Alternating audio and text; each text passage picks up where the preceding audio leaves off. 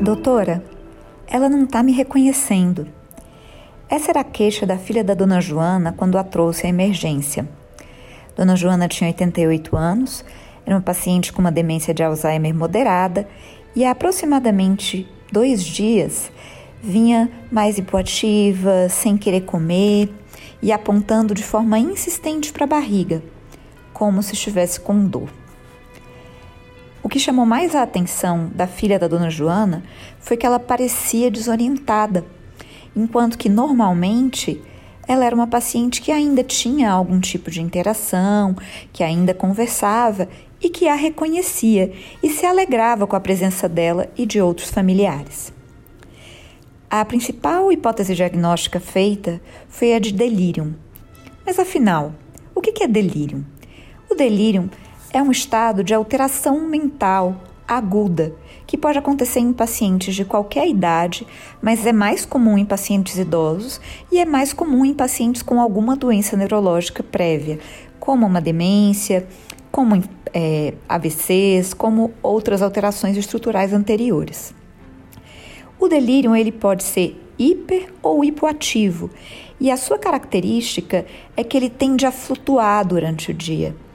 Existe uma alteração do nível da consciência, o paciente pode estar sonolento ou agitado, existe uma alteração da atenção e podem haver alterações cognitivas, como déficit de memória, desorientação, alterações de linguagem.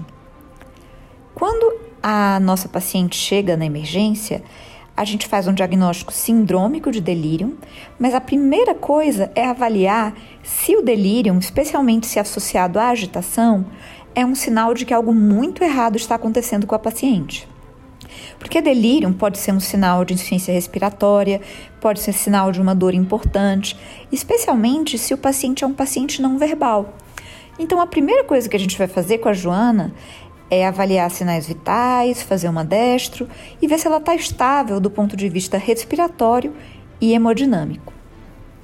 Bom, a segunda pergunta é: Será que isso que está acontecendo com ela é causado por uma dor muito importante ou desconforto? Para a maior parte dos pacientes, você vai conseguir perguntar se ele está sentindo dor. Às vezes, quando ele não fala, ele aponta, né? Então, a nossa paciente apontava o baixo ventre. Então, a gente fez analgesia e começou a examinar a paciente. Examinando a dona Joana, a gente encontrou realmente um aumento de volume na parte inferior do abdômen. E no nosso ultrassom, a gente conseguiu ver que isso era um bexigoma. Foi passada uma sonda vesical, uma sonda vesical de alívio, foi colhido exame de urina para infecção. Ela também tinha andado subfebril e aí saíram 850 ml de urina. E a agitação da dona Joana passou rapidamente. Então, quando você se depara com um paciente agitado, é sempre importante identificar a causa, porque às vezes os pacientes não conseguem falar para a gente que eles estão com dor, que eles estão com dispneia. Então, alguns diferenciais de causa para delírio são dor, infecção, constipação, desidratação, uso de algumas medicações como opioides e fatores ambientais. No nosso caso, o nosso diagnóstico ficou claro. É, a nossa paciente fez um exame de urina, fez uma cultura que confirmou a presença de uma Escherichia coli. Ela foi tratada com antibiótico terapia e ela melhorou. Mas e se a gente não consegue identificar a causa do delírio? Até 50% dos pacientes que apresentam-se com delírio dentro do hospital têm causas reversíveis que podem ser encontradas.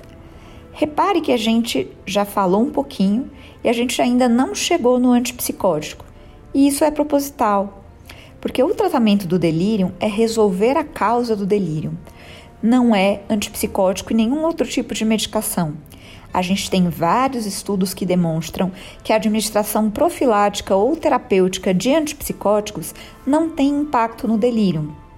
Então, eles não têm papel? Sim, eles têm um papel e o papel é de contenção em caso de agitação perigosa.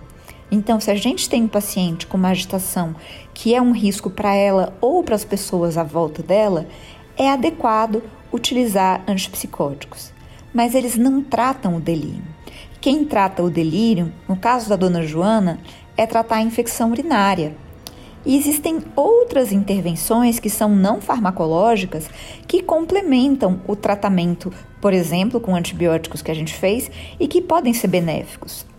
Então, por exemplo, evitar interrupções do sono, é, tentar manter o ciclo sono-vigília, tentar otimizar visão e audição. Se o paciente usa óculos, trazer o óculos, reduzir a, a dificuldade dele realmente de percepção do mundo ao redor. Ter a presença familiar, isso é uma coisa que teve muita restrição agora pela pandemia do coronavírus, a presença do familiar dá para o paciente em delírio uma sensação de segurança e pode reduzir o tempo de delírio. Então, é, a gente tem que lembrar que o delírio ele é uma manifestação de alguma coisa que está errada. Ele não é o problema em si. E para tratar o delírio, a gente tem que identificar o que está errado com esse paciente. É importante que a gente saiba que o paciente com delírio ele pode não voltar para o status cognitivo anterior. E isso é extremamente comum. É, pacientes mais frágeis e idosos, depois de uma hospitalização, especialmente quando eles têm uma hospitalização prolongada, muito tempo acamados, eles têm uma perda tanto do status funcional como do status cognitivo. Uma parte disso pode ser possível de reabilitar. Às vezes, isso não acontece 100%. Então, a gente considera o delírio persistente, junto com outros sinais, né, como ligúria, como torpor, como edema, no paciente internado, como sinais de complicação e sinais de que, para aquele paciente, existe uma possibilidade maior de complicações e de morte dentro da internação. Eu preciso falar aqui sobre contenção mecânica. Contenção mecânica, ela pode ser necessária transitoriamente em algumas situações muito extremas, mas ela está associada a maior risco de úlcera de pressão, complicações, tempo de hospitalização e mortalidade. Então a gente não pode ficar confortável com um paciente que está em contenção mecânica. A contenção mecânica tem que ser seguida por uma contenção química, caso isso seja necessário, para que a gente possa liberar essa contenção mecânica, mas a gente tem que lembrar que o tratamento do delírio e da agitação é tratar a causa do delírio.